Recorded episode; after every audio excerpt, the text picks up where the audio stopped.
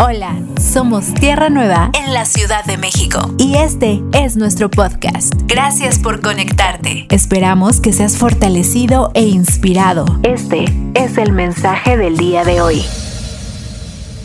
Bueno, vamos a comenzar. El tema que el Señor me ha inspirado es un tema que pues en últimas fechas está recurrente en mi corazón. Recuerdo que Hace, mm, no sé, tal vez unos cinco años, estuvimos en un congreso en la iglesia de nuestros hermanos allá en Palabras de Vida las Mujeres y, recuerdo que en aquella ocasión preguntábamos a las mujeres, eh, después de la predicación y todo lo que allí se, ministraba, que cuántas de ellas podían afirmar contundentemente, de acuerdo a su fe y a lo que habían escuchado, que, estaríamos aquí al siguiente domingo y al otro domingo y que, que, esta era nuestra vida y que no iba a haber cosas que nos movieran de esto, ¿no?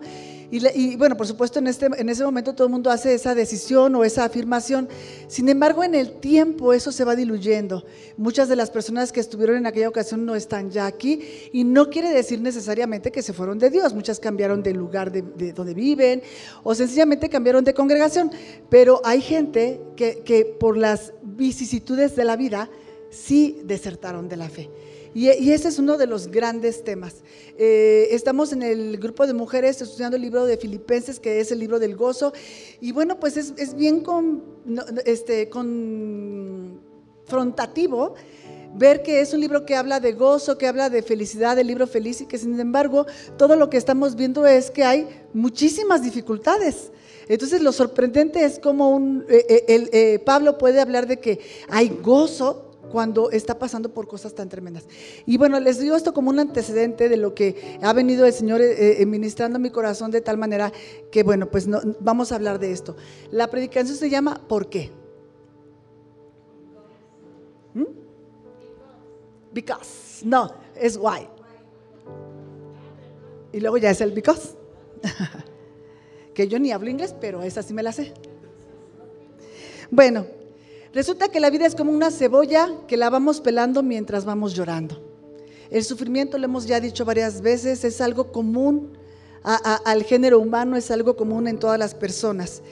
Esta idea, ¿verdad?, eh, que te digo de, de que la vida es como una cebolla que se va pelando mientras vamos llorando, es la que da lugar a la gran pregunta de todos los tiempos y de todas las personas, que es, ¿por qué los hijos de Dios sufren? Ya cuando estamos en Cristo decimos, bueno, si sufren los de afuera es porque no tienen a Dios. Pero ya como que a muchos les parece el colmo que siendo hijos de Dios sufren o sufrimos, que pasan cosas de ese tipo. Entonces, ustedes saben, por ejemplo, en últimas fechas eh, de nuestro hermano Patricio, que en este año perdió a su esposa, después de que pierde a la esposa se rompe la cadera, después se rompe el brazo, después, o sea, pasan tantas cosas. O de Dinora, que de un día vas al doctor y te dicen que tienes leucemia y estás en el hospital un mes y estás luchando por tu vida. O de Gina, que le van a cambiar la válvula del corazón. O de cuántas cosas. Cada uno de nosotros tiene una historia. Y cuando oyes esas cosas dices, ¿y qué le decimos a una persona que lo perdió todo en una inundación? ¿Qué le decimos a una persona que, que estuvo eh, en algún lugar donde hubo una bomba? ¿Qué le dices a esas personas? Porque de pronto eh, esa era una pregunta que me confronta. Como, si nosotros eh, estuviéramos en la obligación de darles una respuesta y de decirles, ¿por qué? Porque la, la pregunta detrás de todo esto en el corazón de la gente siempre es, ¿por qué? Dame una explicación de por qué me está sucediendo esto. ¿Por qué estoy enfermo? ¿Por qué no tengo trabajo? ¿Por qué estoy pasando por tanta necesidad? Entonces, esta es una pregunta en el corazón de las personas. Y eh, una respuesta en el corazón también de todas es que eh, eh, en el corazón de las personas normalmente es, ¿y dónde está Dios cuando a mí todo esto me pasa? ¿Por qué no me responde? ¿O qué estoy haciendo mal? Cuando toda, todas nuestras vidas va bien, tendemos a tener una ilusión falsa de que tenemos la vida garantizada. Cuando todo nos va bien, estamos como muy conformes y sentimos que todo tiene que seguir yendo así. Si es Lewis dice que Dios habla realmente fuerte durante el sufrimiento, que susurra en nuestra comodidad, pero que grita en medio de nuestro dolor como un megáfono para despertar a un mundo dormido. Es cuando Dios habla más fuerte, pero es cuando estamos menos dispuestos a escuchar. Lo único que queremos es una explicación. Las tragedias deben recordarnos a cada uno de nosotros que todos tenemos una cita pendiente con Dios, que todos tenemos un día que estar delante de Él, pero también nos deben recordar que el sufrimiento un día va a ser reemplazado por el gozo. Cuando estamos pasando por una tragedia tenemos que saber que un día vamos a estar delante de Dios, pero también nos tiene que, tenemos que saber, pero también un día este sufrimiento será reemplazado por un gozo eterno. Romanos 8:18 dice, tengo por cierto que las aflicciones del tiempo presente no son comparables con la gloria venidera que en nosotros ha de manifestarse.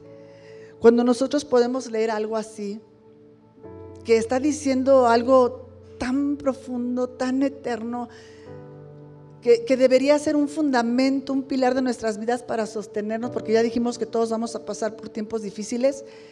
Y cuando estas cosas nosotros las leemos tan rápido, cuando no se hacen algo en nuestro corazón, nos estamos perdiendo de algo que Dios nos ha dado para poder vivir. Aquí está diciendo, Pablo, tengo por cierto que las aflicciones del tiempo presente, yo sé que si ahora mismo cada uno de nosotros pudiera pasar y tomar el micrófono, tendría alguna aflicción. Tal vez en este momento ya no está, pero estaba ayer o va a estar mañana.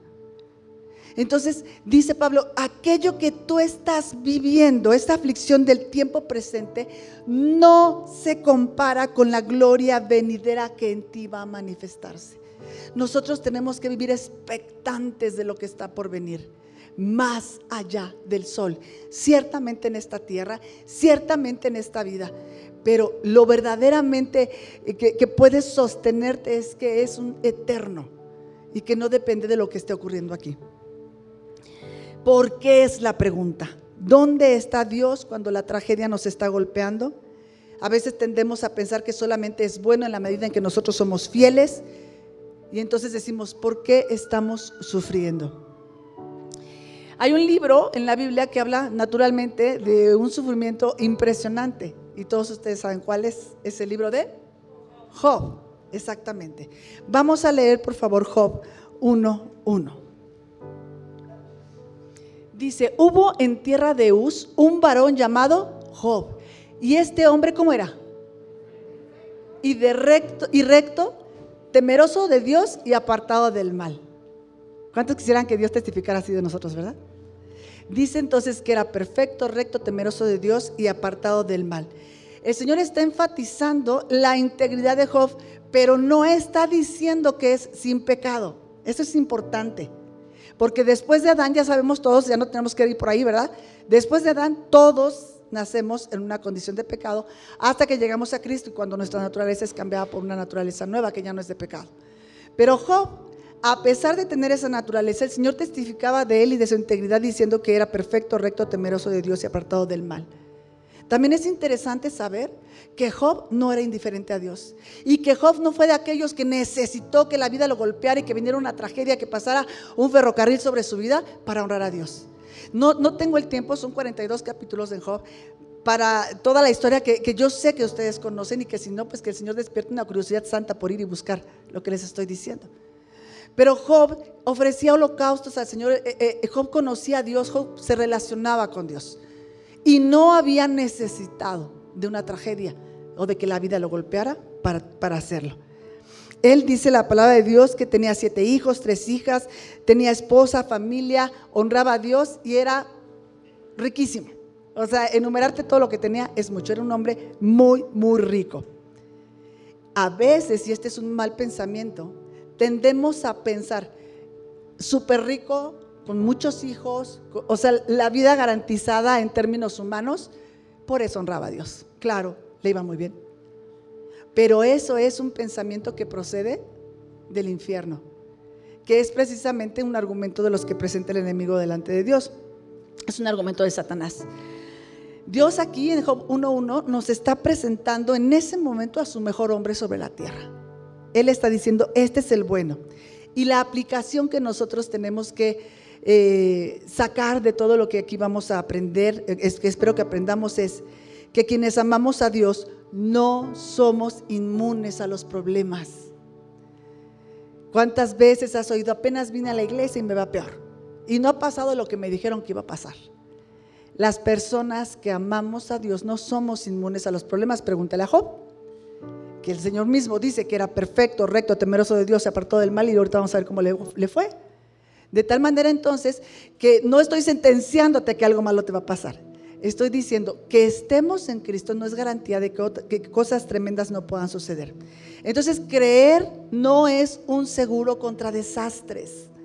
Por eso te decía de aquella ocasión en que estábamos en aquel congreso y que ves en la vida de las personas que en el tiempo les ocurren cosas muy complejas, muy difíciles y que terminan por desertar de la fe porque al hacer la pregunta ¿por qué?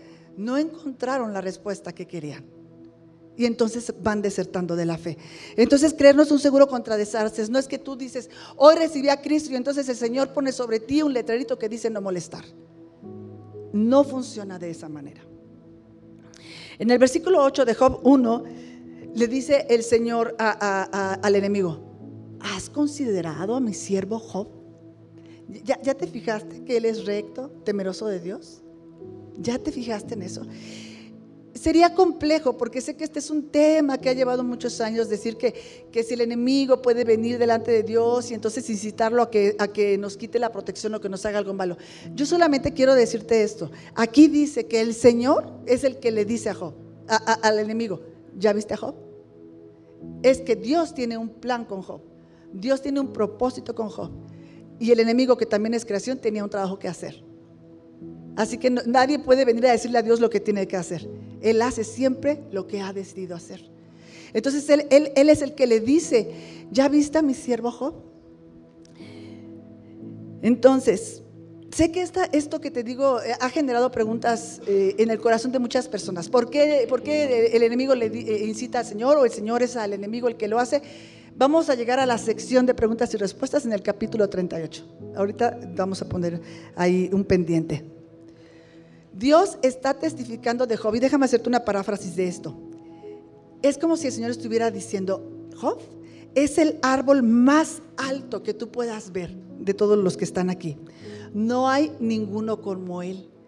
Pero va a venir un rayo sobre ese árbol y entonces lo va a estremecer, lo va a partir, pero sus raíces van a quedar permanentemente arraigadas y fuertes en la fe. Eso es lo que el Señor está diciendo de Job. Es el más alto. Va a venir algo tan tremendo sobre él que se va a estremecer y se va a partir en dos. Pero sus raíces en la fe van a quedar cada vez más fuertes. Eso es lo que el Señor está diciendo. Spurgeon, que es uno de los grandes predicadores, sufrió de enfermedad y dolor desde muy joven, desde muy joven, y su esposa desde los 30 años sufría dolores tremendos, tenían complicada la salud. Su esposa, de hecho, muchas veces, muchos domingos no pudo asistir a la iglesia en donde 10 mil personas esperaban oír la predicación de su esposo porque no podía levantarse. Sin embargo, Spurgeon, que sabía esto, dijo así, en un sermón dijo, Satanás odia ver cristianos fieles glorificando a Dios. Sabe que quien está triste es propenso a la deshonra y a la desconfianza no se da el permiso de entristecerse, de dolerse, porque sabe que entonces va a venir en él el pensamiento de la desconfianza y la deshonra a Dios. El Señor confió en Job, en que, había, en que iba a haber por lo menos un hombre sobre la tierra que podría honrarlo y amarlo en medio del sufrimiento. Eso es lo que el Señor estaba diciendo de Job el rayo que cae sobre este árbol alto que, estábamos diciendo, el rayo que cae sobre este roble es un de repente. Estaba bien. En Job 1.1 está bien y además te digo que no nos da tiempo, pero, pero es cuando nos narra que tenía hijos, que tenía criados, que tenía tierras, que tenía todo lo que tenía. Y en un de repente, ¿sabes en cuánto tiempo? Si quieres, abre tu Biblia en Job. En Job 1.13.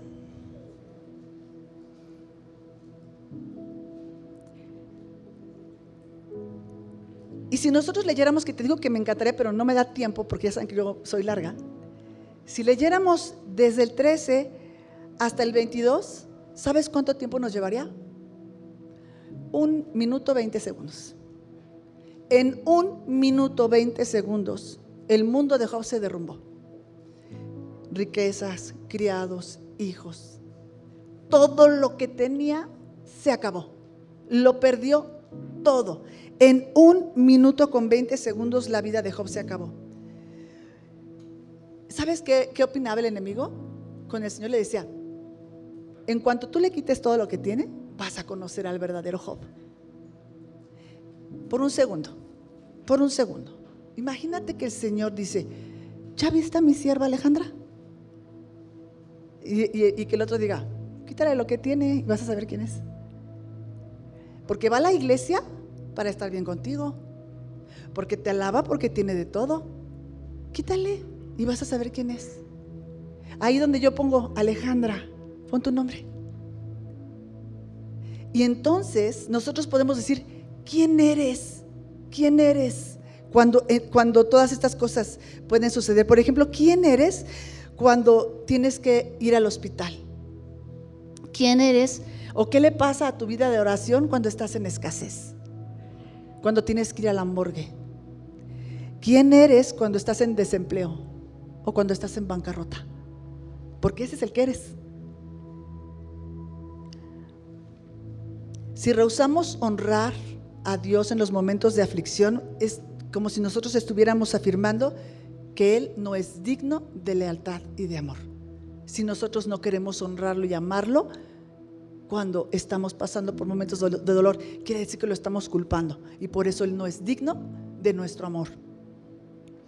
Hay una historia que dice que eh, en una familia, un hijo, eh, el, hijo mayor se va a estudiar va a, otra ciudad, le pagan una escuela súper cara, la está pasando muy bien, está aprendiendo mucho, pero de repente regresa a su casa y entonces están sus papás, están sus hermanos y el hijo pues ya se siente como este, hecho a mano, ¿verdad? Entonces ya, ya los trata así como si fueran poca cosa, los menosprecia, este, no quiere colaborar en nada en la casa y bueno, todo el mundo está sufriendo muchísimo porque se siente muy altivo. Hasta que llega un momento en el que papá dice, ya, le dice, a ver, ven para acá y lo sienta en la, en la oficina, cierra la puerta y le dice, quiero que sepas que todo lo que sabes yo lo pagué. Quiero que sepas que ese cortecito de cabello que te haces, yo lo pagué. Quiero que sepas que ese reloj que traes. Quiero que sepas que esos tenis. Quiero que sepas que la moto que traes. También la pagué, dice Así que si no quieres ser aquí la persona que tienes que ser, te quitas todo eso, te vas con lo opuesto, sacas las llaves de la moto, sacas el dinero de la bolsa y te puedes ir. Y entonces, él, ¿qué, hizo el joven? Pero por supuesto, ah, cómo no, y, y aventó todo y se arrancó a caminar. ¿Cuántas cuadras crees que caminó? Media cuadra cuando dijo, chispas, sin dinero y sin... Entonces ya regresó siendo diferente. ¿Por qué te pongo este ejemplo? Porque el papá era dueño de todo. Y en el momento en que él lo pidiera, lo podía pedir, estaba mal. ¿Quién, se lo había dado? Entonces, en el momento, si él se lo da, se lo quita cuando él quiere. ¿Estás de acuerdo con eso? Esto es lo que estamos diciendo, que nosotros tenemos que entender que somos esos hijos. Y que cuando Dios nos pide algo, aunque nos guste mucho y creamos que nos lo ganamos porque lo trabajamos y porque el Señor es Dios. Él es el Padre y Él dice, venga. Y tú tienes que decir, toma. Porque también puedes arrancarte a caminar tres cuadras y darte cuenta que sin Él no somos nada. Así que tenemos que aceptar que Él es el dueño de todas las cosas. Dice el Señor, Job será la muestra de que el ser humano es capaz de adorarme cuando lo pierde todo. En este hoyo de dolor, diez hijos fulminados, toda su riqueza, todo lo que él tenía, todo por lo que había trabajado toda su vida se acabó en un minuto 20 segundos. Y Job, podemos leer, levantó un monumento de alabanza en el valle de su dolor. Porque dice, dice la palabra de Dios que, que, después de todo esto, cuando le dan la noticia es que no, no anoté el versículo, pero ustedes lo saben. Y dice que, no, no, no lo antes. Y dice que él se arrodilló y adoró a Dios cuando le dijeron que todo eso había pasado. O sea, ya es una noticia impactante que todo se acabó, ¿eh? Pero que se arrodilló y adoró a Dios, eso ya dices, no. De verdad, eso es más de lo que cualquiera puede entender. Después de, Job 1, que yo de verdad quiero que, que lo leas, viene Job 2, normalmente, ¿verdad? Y en Job 2 la prueba continúa porque todavía no se acaba. Todavía sigue. Todavía el padre, el dueño de los tenis, la moto y todo, le sigue diciendo, venga la salud. Y su cuerpo es tocado con enfermedad. Te voy a decir cuáles son las cosas que Job sentía. Sarna maligna, desde la cabeza hasta los pies, que generaba un dolor y un sufrimiento impresionantes úlceras, picazón, incapacidad para comer, ataques de pánico, insomnio, gusanos en las úlceras, piel endurecida que se rompía, pus, dificultades respiratorias, ceguera parcial, pérdida de peso, fiebre, dolor continuo. Además estaba enlutado, además no tenía consuelo en su alma ni en su cuerpo, además estaba escarnecido, porque todos los que estaban alrededor que decían, mm, Mira qué bien que se veía, ¿eh? pero seguro que estaba pecando porque mira cómo lo trató Dios. Y toda la gente lo escarnecía. Así es como continúa la prueba de Job en Job 2. De tal manera, él, tenía tal situación, estaba sentado en ceniza, se rascaba las heridas con, barro que, encontraba ahí roto de la basura y con eso se rascaba, porque no soporta. ¿Quién es salvaje para rascarse con las eh, ronchas? Conchas, dije. Con las ronchas.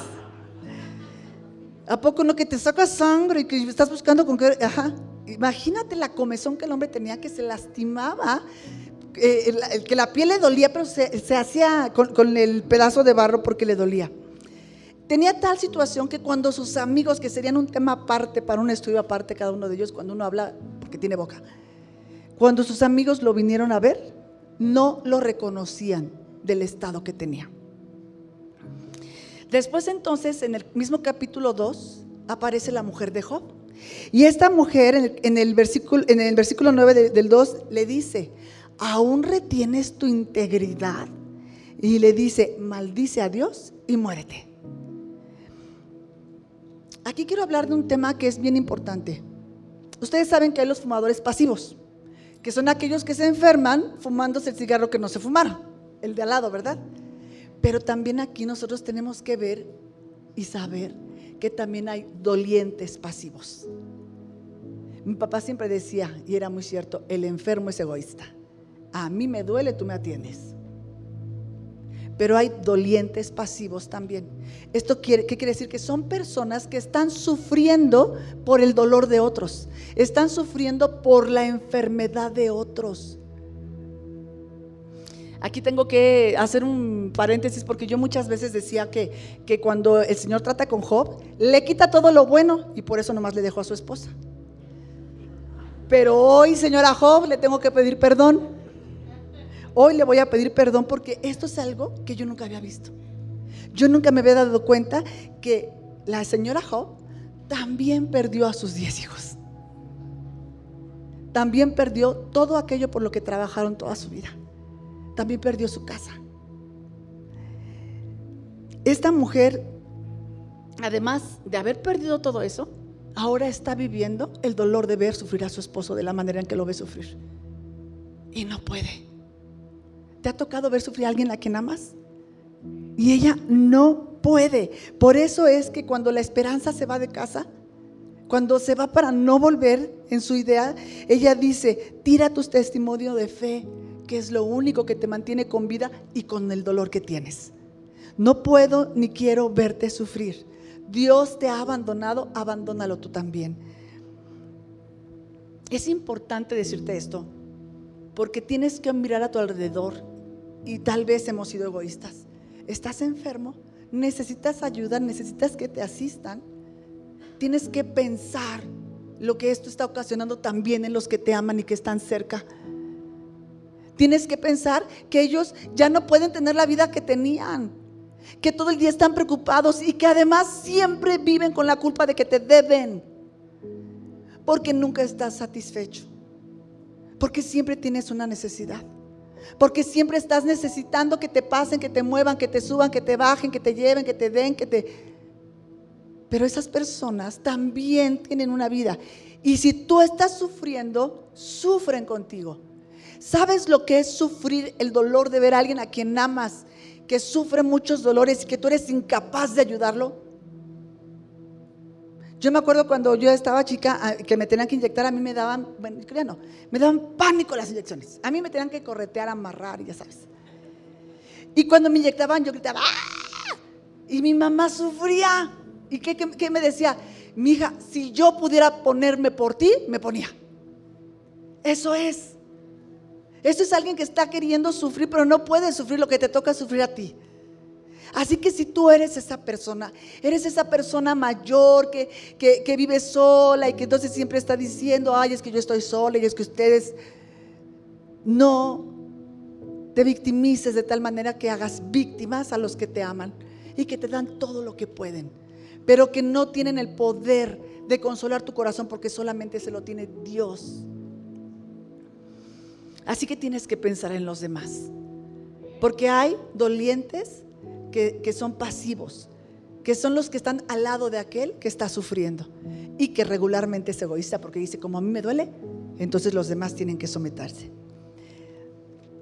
Esto, esto que, está haciendo la señora Job, que está diciéndole con palabras pues, muy duras, ya muérete y terminemos con este dolor porque sufres tú y sufro yo, es algo que muchas veces hemos visto. No hemos escuchado muchas veces que alguien tiene alguna persona amada en el hospital y que tal vez después de mucho tiempo eligen decir, Señor, te lo entregamos. Señor, nos despedimos. Señor, nos quitamos. Haz tu voluntad, retiramos, este, o sea, no rendimos nuestro deseo de que mejore, pero aceptamos tu voluntad. Es eso, con palabras bonitas. Pero era finalmente lo que la señora Job le estaba diciendo. Y sin embargo, el hombre temeroso de Dios y recto, en el 2.10 de Job, le da un dulce regaño a su esposa. La corrige de lo que ella está diciendo y le dice, como suele hablar cualquiera de las mujeres fatuas, has hablado.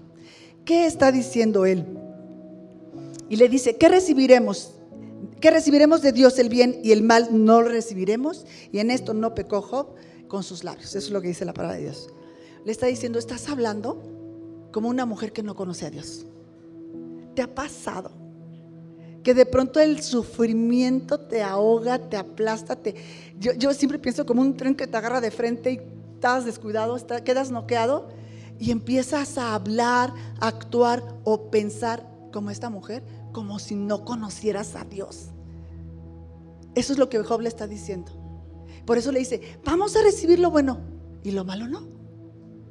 Nada más lo que nosotros queremos y no lo que Él quiere tratar con nosotros. Esto que le está diciendo Job, en otras palabras, le está diciendo, el sufrimiento no es excusa para reaccionar mal.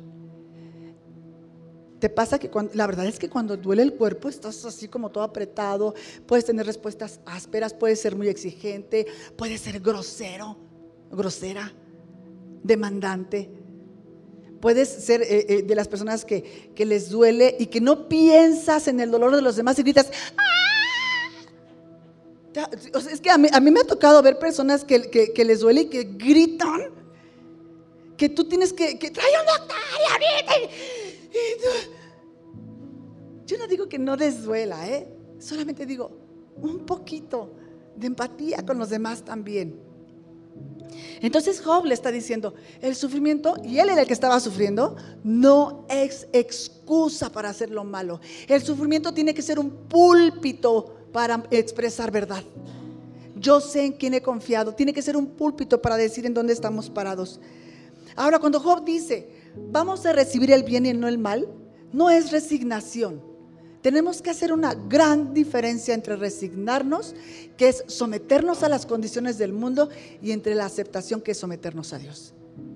Así que Job no se está resignando, él está aceptando la voluntad de Dios. Resignación, por ejemplo, es doblegarse a las circunstancias y aceptación es rendirse ante Dios.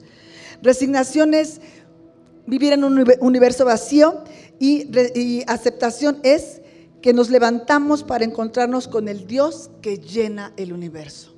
Resignación es no puedo, aceptación es sí puedo. Resignación es todo está frustrado y aceptación es ahora y desde aquí, Señor, ¿qué sigue? ¿Qué hacemos desde donde estamos? La resignación dice, uy, qué desperdicio. Pero la aceptación dice, Señor, ¿en qué forma puedes redimir esta tragedia? ¿Cómo lo vas a hacer? Primera de Pedro 4:19 dice, de modo que los que padecen según la voluntad de Dios encomienden sus almas al fiel Creador y hagan el bien. Padecen, padecen. Sé que el, el tema puede resultar pesado para muchos de ustedes, pero les digo una cosa, si estamos aquí, estamos vivos y respirando, este tema nos va a aplicar sí o sí. Un día. Todos tenemos momentos de aflicción. Y si no estamos ciertos de cómo vivirlos, somos propensos, como decía Spurgeon, a maldecir, a deshonrar, a desertar de la fe. Así que dice Pedro que los que padecen encomienden sus almas al fiel creador. Cuando hablamos de encomendar en el griego quiere decir depositen este tesoro en manos de Dios, que es el único que puede guardarlo. Jesús mismo en la cruz lo hizo, ¿se acuerdan? Que dijo, Padre, en tus manos encomiendo mi espíritu, encomiendo este tesoro en las únicas manos que pueden tenerlo. Tienes que aprender a depositar todo tu ser en Dios, toda tu confianza en Él. Hay un existió un pastor que se llamó José Carrel, que era un pastor puritano, y él predicó sobre el libro de Job 23 años. Así que yo te dije que esto era difícil, son 42 capítulos. Pero él predicó 23 años sobre el libro de Job y una de sus muchísimas conclusiones era esta. Un espíritu herido es más pesado que un cuerpo herido, a pesar de que el espíritu no tiene peso. Sin embargo, cuando, cuando está herido puede ser más pesado que un cuerpo lastimado. Pero dice que el espíritu es suficientemente fuerte para soportar un cuerpo lastimado. Y al revés, el cuerpo no es suficientemente fuerte para soportar un espíritu herido. De tal manera que el desánimo, el cansancio y la desesperanza no las puede soportar el cuerpo. Por eso también se enferma. Si encontramos reposo para nuestra alma y ese está exclusivamente en Dios, también encontraremos reposo para nuestro cuerpo. Si tú estás sufriendo desde enfermedad, hasta cuestiones emocionales, circunstancias adversas. Tienes que saber que necesita encontrar reposo tu espíritu, tu alma, para que entonces tu cuerpo incluso pueda manifestar ese reposo. Volvemos otra vez a la pregunta, ¿por qué sufrimos? Déjenme hacer una ilustración. Resulta que en alguna ciudad del mundo hay una tienda donde venden esposos. ¿Quién quiere uno? Ahí venden esposos. Y entonces resulta que las reglas son que la, persona, la mujer, puede entrar a la tienda, pero solamente puedes entrar una, una vez, puedes escoger una sola vez, no, no puedes decir, ay, no, este me, me, gustó más este. No, rápida, viendo, viendo bien rápido, escogiendo. Y en cada piso hay una diferente categoría de esposos. Ustedes son el piso 1, ustedes son el piso 2, el piso 3, el piso 4. ¿Por qué les digo esto? Porque vamos a ir recorriéndolos y no me voy a acordar, así que ustedes se tienen que acordar lo que es el piso 1.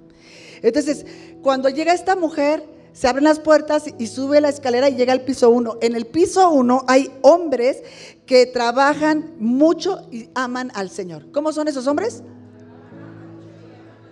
Ok, piso uno.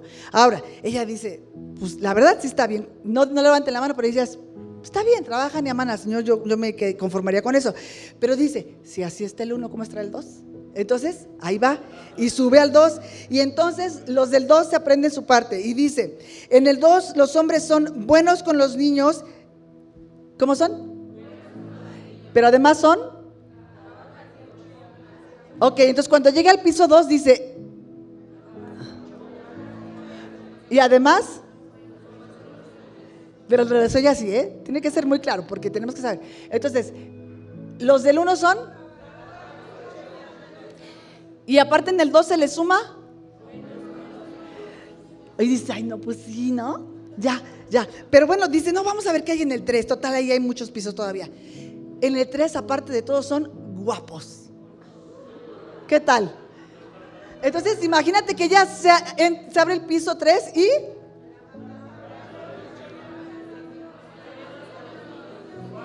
¡Wow!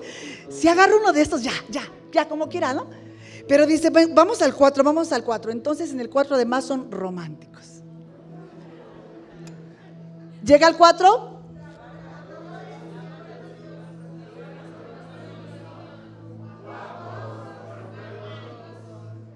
Dice, ¡ay, no! ¿Qué tal que ya? Un pisito más, ¿va? Uno más. Y entonces se abre el quinto piso.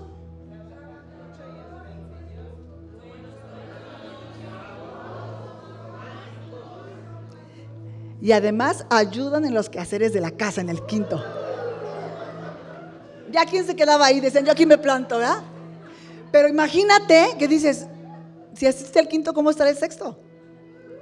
Y entonces se abre el piso sexto y dice ahí, no hay hombres en este nivel. Este nivel solamente existe para dejar claro que es imposible complacer a la mujer.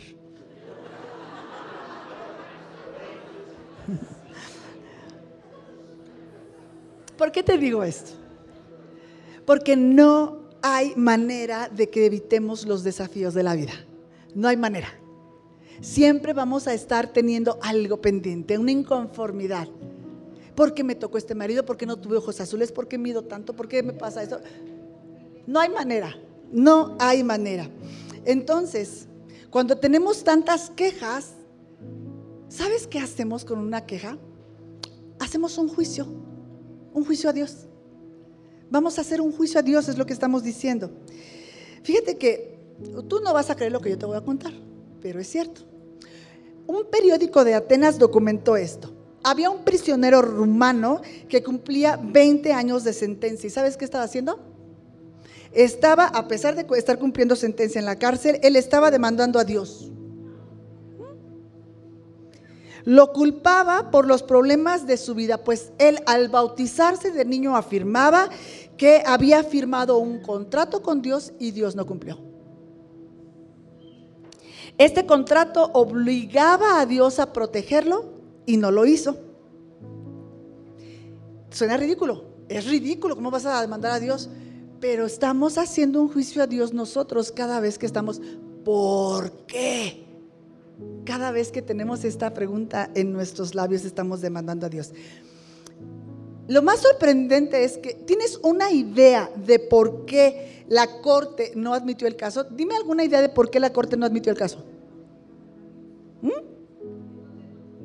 ¿A quién notificó? ¿Cómo notificaron a Dios? Le dijeron, no puedo, o sea, es que para mí lo lógico es, usted está loco, vaya al psiquiatra, ¿cómo lo vamos a hacer un juicio a Dios? No, la razón por la cual no aceptaron la demanda es porque dijeron que seguramente no iba a comparecer cuando lo llamaran. Hay otro lugar, una organización canadiense que defiende los derechos de los prisioneros proveyendo protección legal, prisioneros, eh, de, las personas proveyendo protección eh, legal para aquellos que son discriminados por el sobrepeso. A adultos, a niños, a todos ellos, este lugar los protegen y les dan protección, eh, los asesoran legalmente cuando los están discriminando por tener sobrepeso. Pero cuando te metes ya a sus estatutos, en ellos dice así, dicen que tienen demandas a Dios porque Él es el mayor discriminador de personas con sobrepeso, porque Él les da enfermedades, ataques al corazón, alta presión, glucosa, cáncer, problemas respiratorios y en las articulaciones. Lo demandaban porque Dios discrimina. ¿Qué parte no nos queda clara de que Él es Dios? Que Él es el hacedor. Pero hay gente que hace esto. Una mujer en California también presentó una demanda en contra de Dios porque resulta que cayó un rayo cerca de su casa, rayo que eh, ocasionó un, un incendio que termina por quemar su casa. Y entonces ella decide demandar a Dios por operar negligentemente el universo. Y por una mala administración del clima. Y añadía, que si Dios no se presentaba, ella debía de recibir el dinero porque Dios no había aparecido en la corte para defenderse. Ridículo. No te quiero ofender. Tan ridículo como nuestros. ¿Por qué? Él es Dios. Y no necesita una buena razón. Creo, creo que para nuestra bendición y la de esta señora que ni cuenta se da, y de todos los demandantes, Dios no se apareció. Porque el rayo no hubiera caído en la calle donde ella vive. Por gracia no se apareció ahí. Resulta que también Job pidió una audiencia. Y cuando tú lees el libro de Job, también Job pide una audiencia y lo mismo hacemos nosotros cada vez que decimos por qué. Ahora, en, el capítulo, digo, ya vamos muy rápido, en el capítulo 9, del 1 al 3, vamos a leerlo, por favor.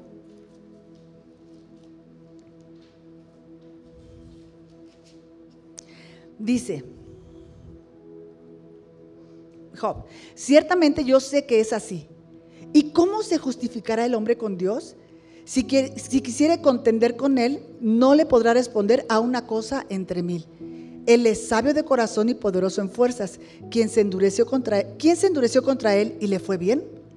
Dice Job. Entonces, cuando, cuando él habla de la palabra contender, el original es un litigio. Quería un juicio con, el Señor.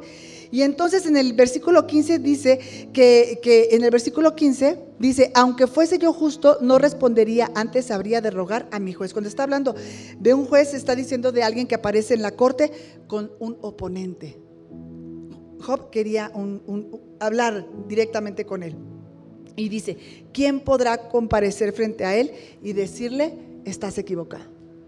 Yo pregunto, levanten la mano. ¿Quién quiere comparecer delante de Dios y decirle, te equivocaste en darme ese esposo? Te equivocaste en darme ese hijo. Te equivocaste en darme esa enfermedad. ¿Cómo se te ocurrió darme esa suegra? ¿Quién quiere? ¿Quién siente que tiene suficiente argumento como para presentarse delante de Dios? ¿Por qué somos tan ligeros cuando preguntamos por qué a mí? Porque estamos haciendo un juicio. Estamos contendiendo con el omnipotente que dice Job, no vas a salir bien librado de eso. Somos nosotros los que un día vamos a estar delante de Dios ¿eh? para dar cuentas. Somos nosotros los que un día vamos a estar delante de su corte, donde vamos a dar cuentas. Así que eso debería movernos a la honra. Hay quienes creen que la vida es colorín colorado y este cuento se ha acabado pero no es así. Hay una película que se llama Colorín Colorado en donde dice que, eh, hay un mago en la película que es el que pone el equilibrio entre el bien y el mal y es el que escribe los libretos de los cuentos que nosotros hemos leído siempre, pero se va de vacaciones. Y entonces cuando él se va de vacaciones, la caperucita es devorada por el lobo, la bella durmiente llega al otro, la, besa y se duerme también. Rapunzel está con el cabello y la jala y se cae. Y bueno, todos los finales dejan de ser los finales felices a los que estamos acostumbrados. Hay personas en Cristo y en la fe que creen que la vida cristiana es así. Si yo me apego al libreto, si yo hago todo lo bueno, no me va a pasar nada. El problema es que eso no es cierto porque no hay un letrero de no molestar. Y entonces cuando vienen las pruebas y cuando vienen las situaciones, nos derrumbamos, nos rompemos y tendemos a deshonrar a Dios. Mateo 5:16 dice, así alumbre vuestra luz delante de los hombres para que vean vuestras buenas obras y glorifiquen a vuestro Padre que está en los cielos no para que te aumenten el sueldo, no para que te aplaudan porque eres muy bueno, no para que te den más oportunidades porque ya ves que tú eres aquel. No, dice que tus buenas obras son para que glorifiquen a Dios y que tienen que verse. No seguimos el libreto para ver qué nos va a dar Dios. Seguimos el libreto porque ya nos lo dio todo, porque ya nos dio su vida, porque ya Cristo está en nosotros. Por eso es que nosotros caminamos en santidad y en rectitud, no, no, no al revés. Y esto es una lucha de fe. Y Job dice, en medio de todo esto una vez más dice, yo sé que mi redentor vive. Y esto también es importante. Porque no dice, yo sé que el redentor de mi esposa, yo sé que el redentor de mis padres, yo sé que el redentor del pastor, yo sé que ¿Le dices con una convicción? Yo sé que vive. Así que cuando estés como Job, en momentos donde la vida te atropella, cuando, cuando estés en un océano de dificultades, tienes que sostenerte en esta verdad y decir, yo sé que mi redentor vive, Jesucristo vive. Esto no ocurrió en un momento donde se cerró los ojos o dejó de estar. Él decía con convicción, yo sé que mi redentor vive y al, y al fin se levantará del polvo. Otra versión que es la eh, NTV dice, y al fin un día estará nuevamente sobre la tierra un día estará otra vez aquí con nosotros. Esa es la esperanza en la que nosotros nos depositamos.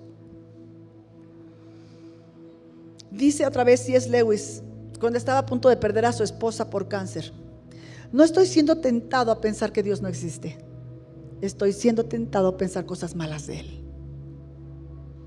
Eso es un pensamiento recurrente en aquellas personas que sufren. ¿Dónde estás? ¿Por qué no me escuchas? ¿Por qué no me respondes? ¿Por qué no me das lo que te pido? Si soy fiel, si estoy siguiendo el libreto. Eso es estar siendo tentado y estar sucumbiendo a pensar mal de Dios. Por eso es que dice, dice Isaías 26:3, tú guardarás en completa paz a aquel cuyo pensamiento en ti persevera porque en ti ha confiado que tu pensamiento persevere en Él porque has confiado. No puede estar perseverando para estar pensando mal de Él, para estarlo culpando por las cosas por las que tú atraviesas. Vivimos en un mundo caído desde Adán y Eva. Por lo tanto hay maldad. Nosotros somos la sal, nosotros somos la luz, nosotros somos el recurso de Dios para detener la maldad. Nosotros somos el recurso para hacer retroceder las tinieblas pero sucumbimos a ellas pensando mal de Dios. Sometiéndonos a las circunstancias, resignándonos, en lugar de aceptar la voluntad de Dios y decir, Señor, esto, ¿cómo le vamos a seguir? ¿Qué sigue aquí? ¿Cómo te vamos a honrar en medio de todo esto? Dice entonces, cuando dice que al fin se levantará del polvo y dice que estará nuevamente sobre la tierra, nuestro destino final no es la muerte. Nuestro destino final es vida y libertad. Todavía vivimos en cuerpos que se van a quedar, en cuerpos que se van a deshacer, que están vulnerables a todas las cosas que aquí se viven. Pero tu destino final no es morir, es vida y libertad. Y esa verdad tendría que hacerte vivir diferente. Y si eso que te estoy diciendo no mueve y no cambia nada en tu corazón, de verdad, yo te pido, tienes que cuestionarte por qué. ¿Qué hemos creído? ¿Qué tanto hemos creído? Decíamos al principio que esta sección de preguntas y respuestas, ¿verdad? Vamos a preguntarle a Dios, ¿por qué? En el capítulo 38 de Job, es cuando entonces el Señor se dispone a responder a Job. ¿Cuántas veces has dicho, no me ha respondido? Un día te va a responder, pero nomás ve cómo le fue a Job. ¿Ok? En el capítulo 38 el Señor empieza a responder y es el discurso más largo registrado del Señor en la, Biblia. Y dice así del 1 al 4, por ponerte un ejemplo porque sería larguísimo. ¿eh? Del 1 al 4 dice, entonces respondió Jehová a Job desde un torbellino, no se te olvide desde dónde le responde, ¿eh? y dijo, ¿quién es ese que oscurece el consejo con palabras sin sabiduría? Ahora, ciñete como un varón valiente ya estuviste que por qué, que por qué, por qué, que por qué. Ahora, ciñete como un varón valiente. Ahora yo pregunto y tú me contestas. Y entonces le dice, ¿dónde estabas tú cuando yo fundaba la tierra? Como para que me preguntes. Como le dice, ¿verdad? Le dice, házmelo saber si tienes inteligencia. Y bueno, quiero decirte que me encantaría leerlo todo, pero son 77 preguntas que el Señor le hace a Job. Le, dice, por ejemplo, ¿quién ordenó las medidas de la tierra? ¿Sobre qué está fundada? ¿Quién encerró con puertas al mar cuando se derramaba saliéndose de su seno? Cuando yo puse yo nubes por vestidura suya y por su faja oscuridad y establecí sobre él mi decreto, le puse puertas y cerrojo y dije, hasta aquí llegarás y no pasarás adelante y ahí parará el orgullo de tus olas. ¿Dónde estabas tú, Job, cuando todo eso ocurrió? Como para que me vengas a preguntar. Ahora, el Señor no está aquí condenándolo. El Señor lo está guiando. ¿Sabes cómo? Dirigiéndolo a la creación. Y diciendo, ¿ya viste todo esto? Yo lo hice con mi palabra. ¿Crees que tú me vas a venir, diría mi esposo, a imputar? ¿Crees que tú me vas a venir a preguntar a mí? No lo condena, lo está guiando hacia la verdad, pero aquí es algo que, tu corazón tiene que comprender y no dolerse por lo que te voy a decir. Porque el Señor no se está disculpando con Job. Porque el Señor no se está justificando por lo que pasó. Porque el Señor no le está ofreciendo una explicación a Job. Porque el Señor ni siquiera le está dando sus condolencias. Lo está guiando a la verdad. Solamente señalando a su creación. Cuando el Señor le hace una serie de preguntas a Job, ¿sabes qué hace? Pongo mi mano en mi boca. Y le dice, no sé. No sé. La respuesta es no sé. Yo te decía al principio de esto, nosotros no tenemos las respuestas. Es Dios. Es Dios. El Señor le hace una serie de preguntas tan impresionantes, describiéndole la creación, todos los pequeños detalles que él ha hecho, que solamente por ponerte un, ejemplo te diré. ¿Sabías que el ADN humano es tan pequeño que no lo podemos ver, verdad? Yo ni siquiera lo puedo entender pero sé que si escribiéramos todo lo que contiene el ADN de una persona, llevaría más de seis mil páginas. Y él lo hizo. Además de, ¿cómo podemos nosotros creer que le vamos a pedir explicaciones? Naturalmente nosotros no estamos entendiendo. Si, desdoblaran todo el ADN de una persona, este ADN desdoblado iría 400 veces de aquí al sol y de regreso. No sé si eso te describe el tamaño de Dios. ¿Cómo le vamos a preguntar nosotros por qué? Lo que hace el Señor con Job es decirle, todo esto que te estoy diciendo, estas preguntas que no puedes responder, te las estoy diciendo para que sepas que yo he creado y sustentado todas las cosas que ves y soy poderoso para seguirlas sustentando. Soy digno de tu confianza. Yo estoy aquí, yo estoy presente. Esto no está ocurriendo cuando yo me dormí, porque Dios no es un viejito que se queda dormido en el sillón. No es así. Dios le está diciendo a Job que su respuesta para el sufrimiento, si quieres, por fin ya llegamos, su respuesta para el sufrimiento no son explicaciones. Su respuesta para el sufrimiento es una persona y es Jesucristo.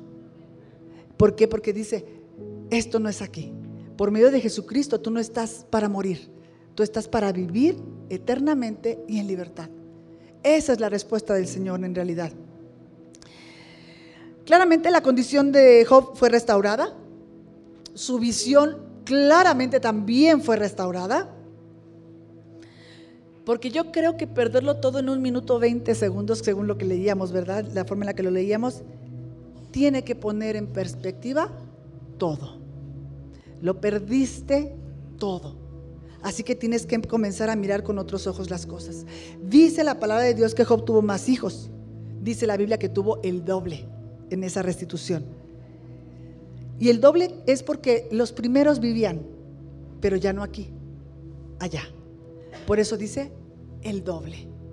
Pero quiero decirte algo, es que tenemos que, cuando leemos Job decimos, sí, acá perdió todo en Job 1.1, ¿no? Y rápidamente nos vamos al 42, pero Dios le restituyó y oró por sus amigos y le dio el doble de lo que tenía y le dio... Sí, pero se, nos olvidaron cuántos capítulos. Ya se nos olvidó que era un hombre justo delante de Dios y que de todos modos le tocó.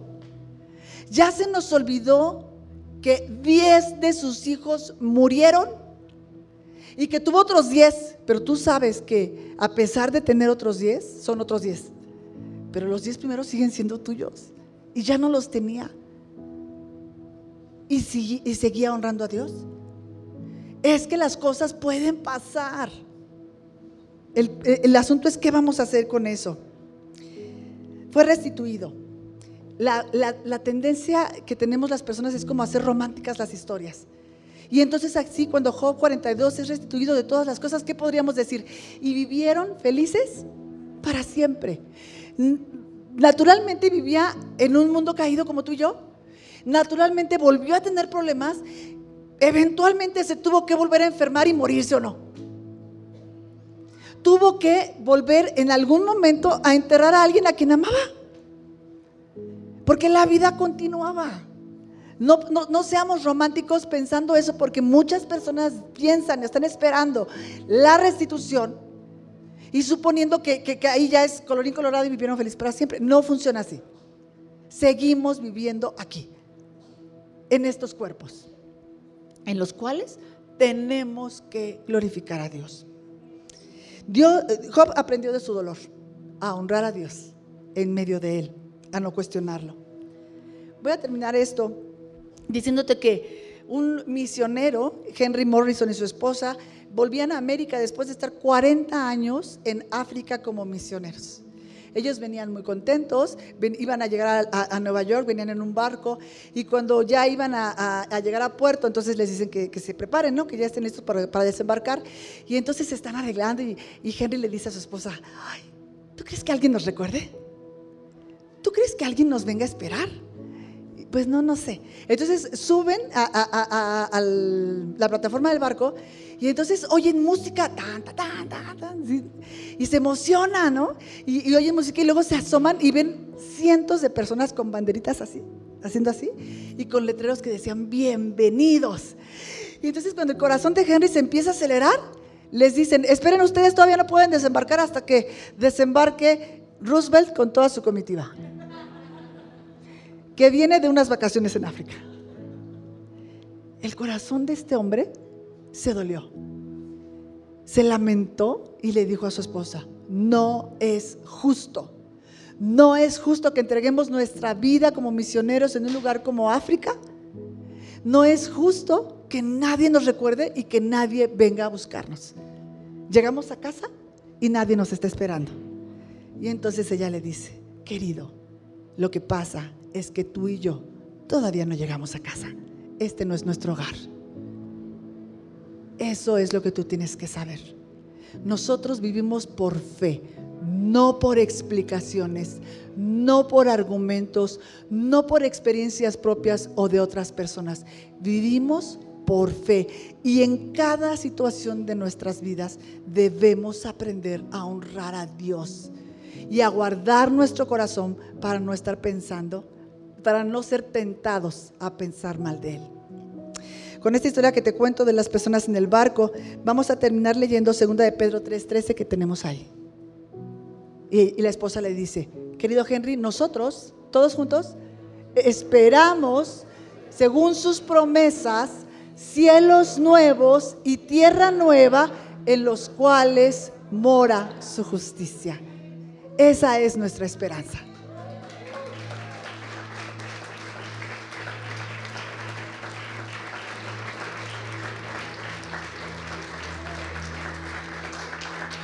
Gracias. Cuando estamos pasando por una tragedia, sentimos que estamos en falta, que algo nos fue quitado. Por eso tú tienes que saber que estás completo en Cristo. ¿Te ha pasado que, hay personas que, en tu opinión lo tienen todo y te toca darle regalo? Y dices, ¿qué le doy? Todo tiene. Que así te ve el enemigo a ti. ¿Con qué la tiento a esta que todo tiene? Todo tienes en Cristo como para que seas tentado con cualquier cosa que el mundo te pueda ofrecer. Estás completo en Cristo, aún cuando estés enfermo, aún cuando vivas soledad, aún cuando venga ese ferrocarril sobre tu vida un día, tú, a pesar de eso, sigues completo en Cristo. Vivimos por fe, por promesas, no por explicaciones. Amén. Vamos a orar, vamos a orar. Yo sé, un tema largo, yo sé que hay muchas personas sino es que todas, que han pasado por momentos de tragedia, por momentos de dolor, en donde sus vidas se han visto como ese roble, ¿verdad? Les cayó un rayo, se partieron, pero estás aquí. Eso quiere decir que tus raíces son fuertes. Eso quiere decir que vas a reverdecer. Eso quiere decir que has reconocido que a pesar de lo que te ha sucedido, Él sigue siendo Dios. Así que yo quiero pedirte que me dejes orar por ti, para que el Señor te fortalezca, para que permanezcas pensando en que Él es Dios, que Él es bueno y es por sobre todas las cosas, a pesar de lo que estés viviendo. Para que aprendas, como Job, a hacer un monumento de fe en el valle de tu dolor. Para que, para que roguemos a Dios que aún cuando estas cosas un día nos encuentren, nos encuentren posicionados en Él. Precioso Dios.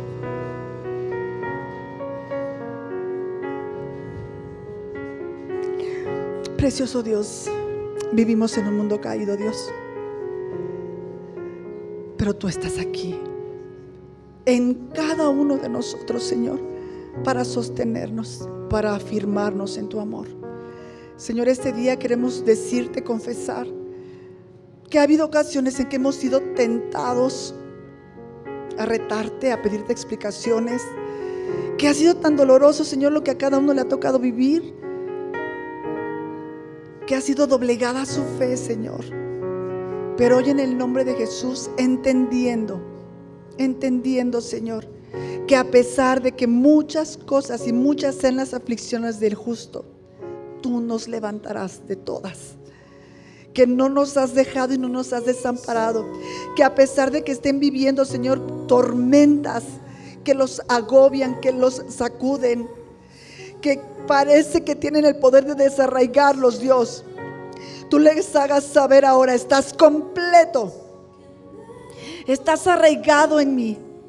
Yo estoy en ti. Yo soy el que te sostiene. La verdad de que Jesucristo vive nos sostiene. La verdad de saber que este no es nuestro hogar. La verdad de saber que nosotros estamos esperando por cielos y tierra nueva. Señor nos sostiene. Bendice, Señor, con, e, con, esta revelación, con abrir nuestros ojos espirituales, Dios, para que venga el consuelo, el consuelo que solamente puede traer la verdad.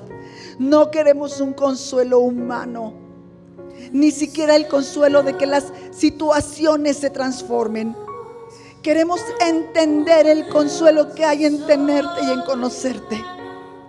Queremos, Dios, el consuelo de la verdad sobre nuestras vidas. Tú eres Dios. Tú dispones de nuestras vidas. Pero eres bueno. Eres digno de nuestra confianza. Padre, aquella persona que está luchando con un matrimonio tan difícil, con personas tan complicadas, dale, Señor, el conocerte profundamente, para que un espíritu renovado, Señor, pueda ser suficientemente fuerte para soportar esos momentos. Aquella persona que no tiene trabajo, Señor, que está perdiendo eh, eh, esta ilusión, que está perdiendo tal vez incluso identidad. Señor, que sepa que tú eres hacedor de maravillas, que en ti está completo, que en ti, Señor, puede seguir esperando para aquel que esté enfermo, Señor, que pueda afirmar en su corazón que el púlpito, Señor, no es una excusa para hacer daño, para lastimar. Es un púlpito, Dios, para expresar verdad. Señor, fortalece a todos aquellos que están siendo dolientes, pasivos. Aquellos, Dios, que están sufriendo el dolor de los que aman, que sufren, Señor, el verlos eh, lamentarse, y que se sienten tan inútiles para poderles ayudar. Fortaléceles por el Espíritu Santo, Dios. Y también toca el corazón de todas esas personas enfermas, Dios, o en necesidad, para que tengan empatía con los que los aman. Para que también ellos, Dios, se refugien en ti y sea para todos esto mucho más ligero. Señor, nos arrepentimos si alguna vez te hemos llevado a juicio en nuestro corazón. Si hemos pronunciado palabras, Dios, que te deshonran si hemos permitido, Señor, que nuestro corazón se ha tentado a pensar mal de ti, que nos abandonaste, que nos dejaste, que nos desechaste, Señor. ¿Cómo podrías hacer eso si nos diste a tu Hijo en la cruz? Tú no nos trajiste hasta aquí para avergonzarnos, sino para que nuestra luz brillara. Esa luz que has depositado en nosotros y todos pudieran verte y alabarte. Señor, nos disponemos a honrarte, aun cuando estemos en un valle de lágrimas aun cuando estemos en un pozo de dolor, tú sigues siendo Dios. Fortalece, Señor, el corazón de cada persona en este lugar. Que el Espíritu, Señor, sea tan fuerte que sea capaz de soportar vidas duras. Que el Espíritu sea tan fuerte que sea capaz de soportar un cuerpo que está herido Que el Espíritu sea tan fuerte que encuentre consuelo aún su cuerpo, Señor. Clamamos a ti, clamamos a ti, Señor, por todos los que sufren. La respuesta, Señor, a nuestro sufrimiento no es una explicación, no es un por qué están sucediendo las cosas. La respuesta es que Cristo fue a la cruz para que fuéramos libres de todas ellas. Y por eso te alabamos y te honramos en el precioso nombre de tu Hijo amado, el Señor Jesucristo. Amén.